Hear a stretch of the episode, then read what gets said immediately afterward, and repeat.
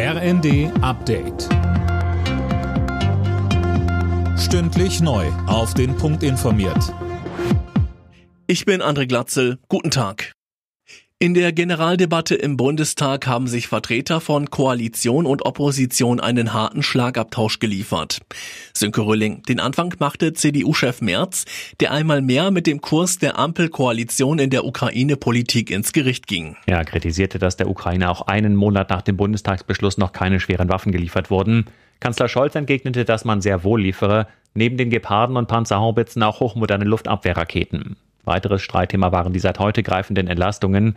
Union und AfD sprachen von teuren Strohfeuern. Den Linken gehen die Hilfen dagegen nicht weit genug. Viele Menschen würden dabei leer ausgehen und das treibe die soziale Spaltung voran und führe zu noch mehr Politikverdrossenheit.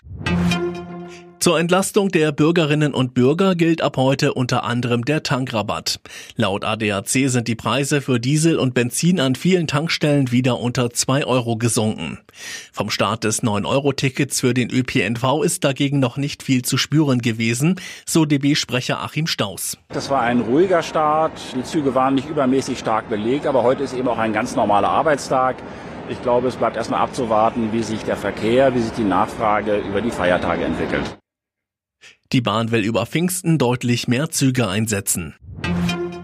Der Deutsche Mieterbund übt scharfe Kritik an der Ankündigung von Vonovia, die Mieten deutlich zu erhöhen.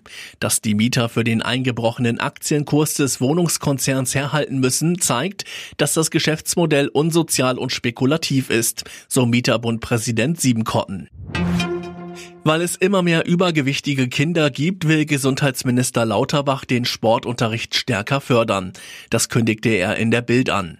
Grund für die Gewichtszunahme bei Kindern und Jugendlichen ist mangelnde Bewegung während der Pandemie. Alle Nachrichten auf rnd.de